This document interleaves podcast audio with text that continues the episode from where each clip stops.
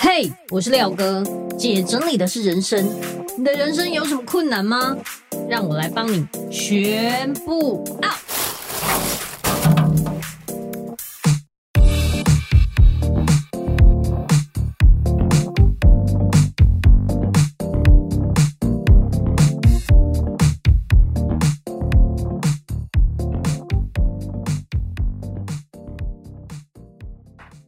来，姐整理的是人生，我是你的整理师廖星云廖哥。之前我有一集提到我的前世记忆，引起广大回响，大家都在那里讨论啊，我是去哪里催眠的啊？那前世怎么样怎么样的？没有想到这个话题大家这么有兴趣。我有提到我第一次的催眠是二零一九的时候，灵媒妈妈骆文煌回台湾的时候，她的座谈会集体催眠了两百多个人，这样子。那我就是其中一个。那也就是因为那次的经验，让我觉得催眠真的是一件很神奇的事情。隔了这么久，我第二次的催眠呢，是找一个叫易天老师，他的名字是蔡志尧。我去找他催眠的时候，他也是有先解说一下关于催眠的注意事项。虽然我已经有第一次催眠的经验了，可是之前是一对多，这次呢是一对一，是有点不一样。他就跟我解释说，催眠就有一点像调出你潜意识的资料库，就是我之前讲的，有一点点像调出你记忆里面那个黑盒子，它会引导你开始搜寻。但是催眠需要很全然的投入，还有信任，你才有办法进去。之前我也有朋友跟我讲说，他有去催眠过，可是他怎么样都没有办法进去。那我可以想象，因为你知道催眠很神奇。如果说你没有很全然的投入的时候，你还是一直在进入理智的思考。他说：“你现在闭上眼睛，然后你就是死不闭上眼睛，或者是你又一直在那里想一些其他事情，你就想说啊，为什么这里这样啊？然后为什么老师要叫我这样？你就会很容易分心，你就没有办法进去。我觉得，因为我之前有过催眠的经验，其实在第二次催眠的时候，对我来说就比较容易进入。”我就很舒服的躺在那个床上，催眠师也很聪明，他不会一开始就引导你要催眠，他就是开始聊聊你最近的心情啊，跟状况啊。他说，请你闭着眼睛开始观想，观想有点像我们在打电动的时候，你的视角看出去，你是主角，可是你在打电动，你可能要打开这扇门，或者是往那个树林走去啊，就是类似像这样。他就叫我开始闭着眼睛观想你在你家里的样貌。我现在打开门，我会先看到白色的桌子。面对餐桌的时候，你看到什么？窗户外面有什么？就很像我刚刚讲的打电动的这样子，从第一视角看到所有的画面。接下来我就进入了真正的催眠啊！我必须要说，催眠真的好不舒服，因为啊，我的眼球就是一直高速的运转，很不舒服。我觉得我的眼球感觉要冲出我的眼眶了。最奇妙的就是我的脖子后颈处啊，一直出现那种分离的感觉。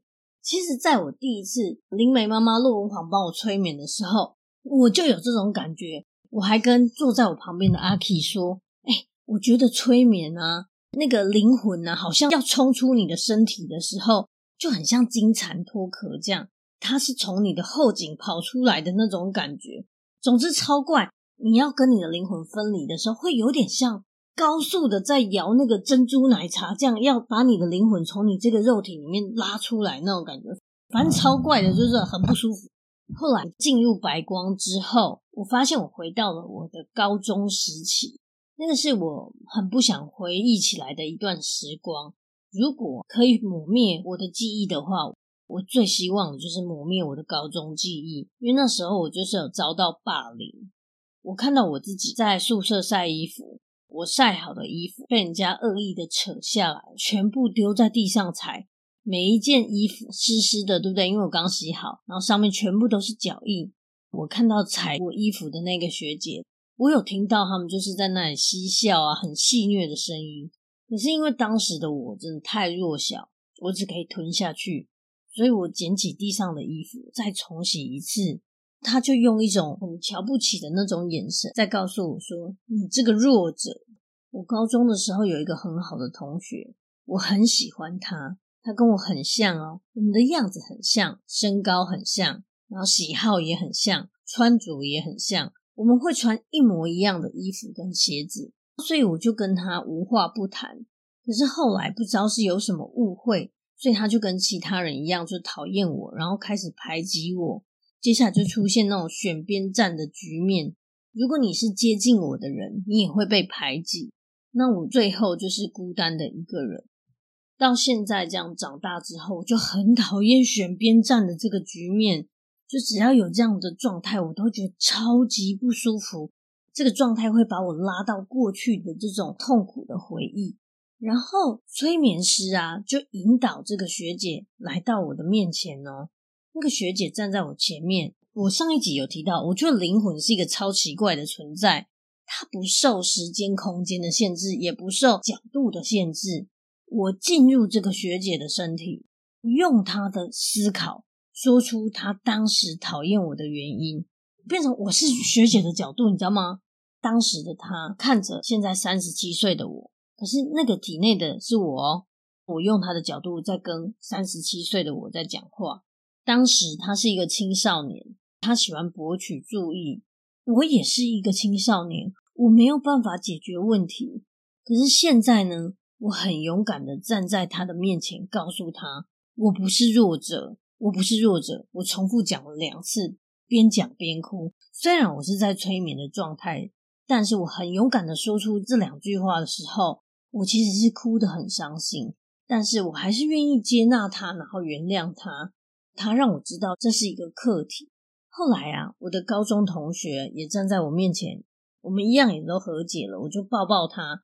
可是，一开始他就笑得很尴尬，但是后来他是真心的拥抱我。感觉是很好、很温暖的。事后啊，那个催眠师有跟我说：“你可能不相信，其实你在你的潜意识里面跟这些人和解了，现实生活上的关系也会跟着改变。”就觉得哇，真的超神奇的。然后下一段白光啊，开始让那个场景开始转换，我又进入到前世了。我不知道这一段是什么时候的前世，因为前世有很多段，我不知道这是哪一世。可是呢，当我张开眼睛的时候，我眼前啊是满天的星空，那星星超多，好像那个星空是我家天花板一样。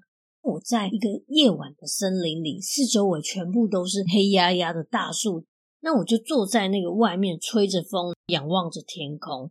这个风景真的很漂亮，你可以想象，一整圈都是大树，耸立到天空上。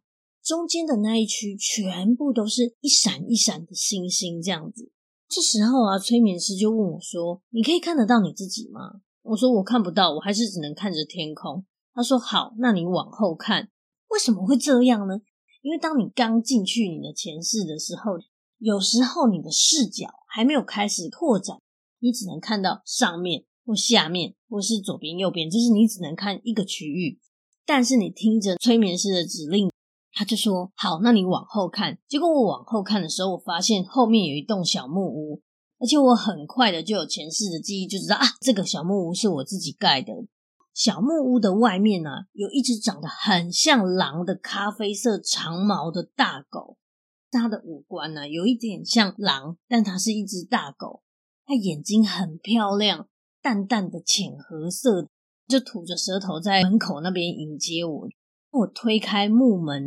走进去里面的时候，里面呢有火炉在烤东西，就中间有一个火炉，只有一把躺椅跟一张桌子。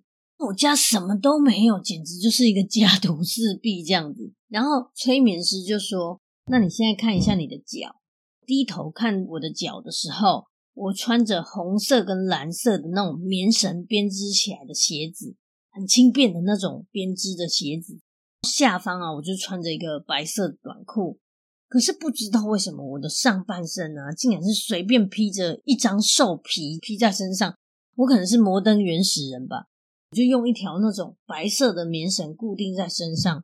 重点是我的手超粗超壮，我想说，妈呀，这个手是馆长的吧？我就想，我到底是长什么样子？结果后来我仔细看我自己，我真的是一个有馆长身材、壮壮的那种阿贝。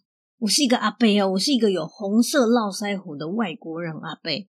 总之，如果你硬要讲的话，我应该是长得像那种呃，哈利波特里面那个海格是吧？应该是神话里面会出现那种五十几岁中年人大胡子的那种。我一边催眠，然后还一边跟催眠师说：“天哪，我也太丑了吧！”就这样哦，一个人跟一只狗就在山里面过日子。接下来，催眠师就问我说：“那我们到你四十五岁，一下子哦，我就看到我自己，我穿着那种亚麻色的阿公西装，在一个大城市里面工作。办公室啊，是一栋有红色砖墙的大楼，很漂亮哦。它的门口、窗户全部都是那种黑色锻造铁的那种，很漂亮。窗外的景色很好，我可以看到旁边就是铁路，然后有火车开过去。我就用那种古老的打字机在办公桌打字。然后我的伙伴走过来哦，他穿一个浅蓝色的衬衫，然后深蓝色的领带跟长裤，这样。他是一个金发碧眼的年轻男生，长得很高，个子很高。然后他就拿着那个白色咖啡杯，靠在桌子旁边，一边笑一边跟我讲话。而且他笑起来的时候是有酒窝，他金发碧眼，这样很帅。我们两个是合作伙伴。我们一起开了这家公司，我的工作就是跑业务，他就负责公司的营运。后来我就拿着公事包出去，到一个老奶奶家，然后他们家很小很小很可爱，你会觉得天哪，很像那种白雪公主里面那个小矮人住的房子，而且他们门口外面呢、啊、有小小的花圃，种的那种彩虹颜色的小花，很可爱。啊，这个阿嬷啊，她就是头发卷卷的一个老阿嬷。戴着那种金色圆框眼镜，眼睛就是眯眯的这样啊，笑起来很可爱。然后我们就在他家的餐桌前面相谈甚欢，讲欢喜这样。他还帮我泡一杯花茶，就觉得很开心。然后他帮我签了约，很满意我的服务。虽然从头到尾我都不知道我在卖什么，总之我好像是业绩很不错。那催眠师又问我说：“那四十六岁呢？”就我去看四十六岁，诶没有画面呢，一片黑暗。他就跟我说：“好，那四十七岁呢？”那我就发现，我四十七岁的时候，我走在路上，突然开始空袭，地面就整个被炸开，然后很多人在尖叫，有人伤亡，就吓死，然后就赶快跑到旁边有一个废弃的工厂去避难。结果我发现那个工厂里面呢、也有一对脏兮兮的小兄妹在那个工厂里面躲着，他们两个吓坏了。尤其是那妹妹一直哭一直哭，然后我就冲过去把他们抱住，躲在一个比较安全的地方。可是当空袭停下来之后，外面的声音变小了，我们就走出去看，哇，外面到处都在冒烟，然后四周都是尸体。哎，我觉得我怎么每一次都遇到灾难哈，就是那种战乱或者灾难有个惨，到处都是尸体。我看到一个戴着小偷帽的男生。在翻找这些尸体的财物，趁机就是把它洗劫一空。当我对上他的眼睛的时候，我看到他是一个绿色眼睛的人，留着那种希特勒的小胡子，这样。他是一个男生，看起来就很讨人厌。我就大声的制止他，跟他讲说：“哎，你这样你偷死人的财物是很不道德的。”总之，我就是要他住手。可是呢，我拉住他的时候，我们两个就扭打成一片。最后啊。就是太气了，我就拿起旁边的砖块砸他头，结果一瞬间，他竟然停止所有动作，我就失手杀了他。小兄妹哦，看到就一直尖叫，一直尖叫。当下我真的惊慌失措，我只好跟他们讲说：“你们就假装没看到今天发生的事。”那我就逃走，因为我竟然杀了一个人，超夸张。我就逃到一个海边，然后一直坐，一直坐，坐到那种太阳要下山了。我还是回去决定跟我的伙伴说这件事情，他听了就很生气，就要我去自首。可是我觉得啊，我不是故意的，是他先偷别人东西的。总之就是大吵一架，后来公司就收掉了。然后因为我实在是太切心了，所以我一个人就跑到高山上，过着那种自给自足的生活。可是我很孤单，绝大多数的时候我都一个人坐在外面看星星。那我唯一的朋友就是我的狗。他的名字叫低口。你知道我讲到这里的时候啊，我自己是没什么印象。可是我跟催眠师说他的名字叫低口的时候，我会有一种，对啊，他本来就是叫低口，我早就认识他的那种感觉，超奇怪，就对。我的人生啊，因为有他陪伴我度过很多很寂寞的时光。接下来场景就到我六十岁，我六十岁的时候啊，我不小心失足从一个独木桥上掉下去，就掉下去的时候，我的头刚好砸到石头上。我就整个头都破掉，然后血就顺着河水不停的、不停的流。我的狗迪口在桥上一直很慌张，一直叫、一直叫、一直叫、一直叫。可是他就是怎么样都没办法下来。他很想救我，可是他下不来，他只能在上面一直哀嚎。我快要失去意识的时候，我就用最后的力气跟迪口说：“没关系，没关系。”这样，接下来我就再也感觉不到痛了。我的血啊，是那种温温热热的，跟那个冰凉的河水啊混在一起的时候，我突然觉得啊，好舒服哦。渐渐的，我就在这个很舒服的状态下死掉了。然后最遗憾的就是我死了，可是我留下迪口在那里。后来啊，讲到这里的时候，我也是狂哭，哭超惨。催眠师引导这只迪口来我的面前，然后我就摸着它的毛啊，一直抱着它，一直哭，哭的好伤心。我真的好爱它，好爱它。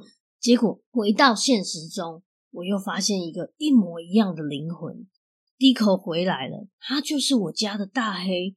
过去这一世啊，他没有救到我，可是这一世呢，他反而救我一命，再次回到我的身边。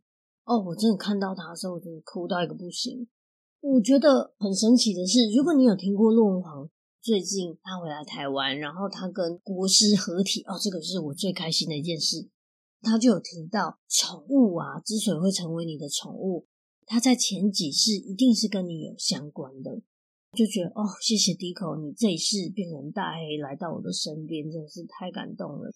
然后其实我这一次最主要想要催眠的目的，就是我觉得很奇怪，有一个人哦，我跟他没有任何的深仇大恨，可是我却跟他很不对盘，我就在想到底是为什么，我为什么那么讨厌他？就催眠之后，我终于知道原因。因为啊，那就是我过去不小心杀掉的人，所以他用过去的样子站在我面前。然后我进入他的思考的时候，他说：“那些人死了，东西也带不走啊，我就缺钱，我拿了是怎么了吗？”想一想是，当我站在他的角度的时候，会突然觉得：“诶，我干嘛要那么生气？”其实这一世啊，我们也因为差不多的原因而决裂。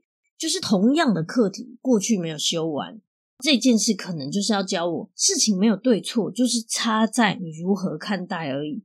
突然，我因为站在他的角度，我就可以正视他了。那一瞬间，我就可以跟他和解。我跟他和解之后，发现他在笑，我就心里就暖暖的。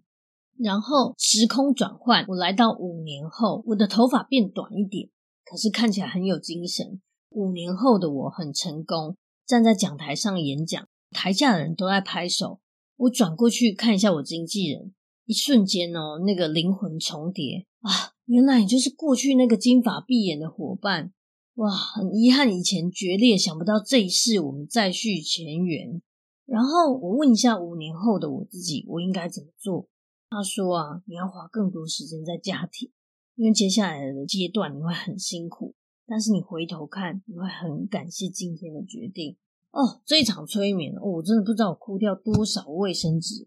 可是我真的觉得催眠很神奇。你不是真的睡着，你醒来的时候，你会有一种哦天哪，睡眼惺忪、头昏脑胀的感觉，而且你没有时间感。你知道，我是一个核桃膀胱，我大概二十分钟我就要尿一次尿。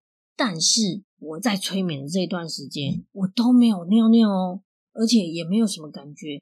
竟然已经过了四个小时了，可是你知道身体的感觉大概只过了一个小时，所以我就妈呀，我是去了海底龙宫吗？我真的觉得太奇妙了，然后也觉得厉害的催眠师，他其实就像一把钥匙，带领你打开门，然后进入你的潜意识。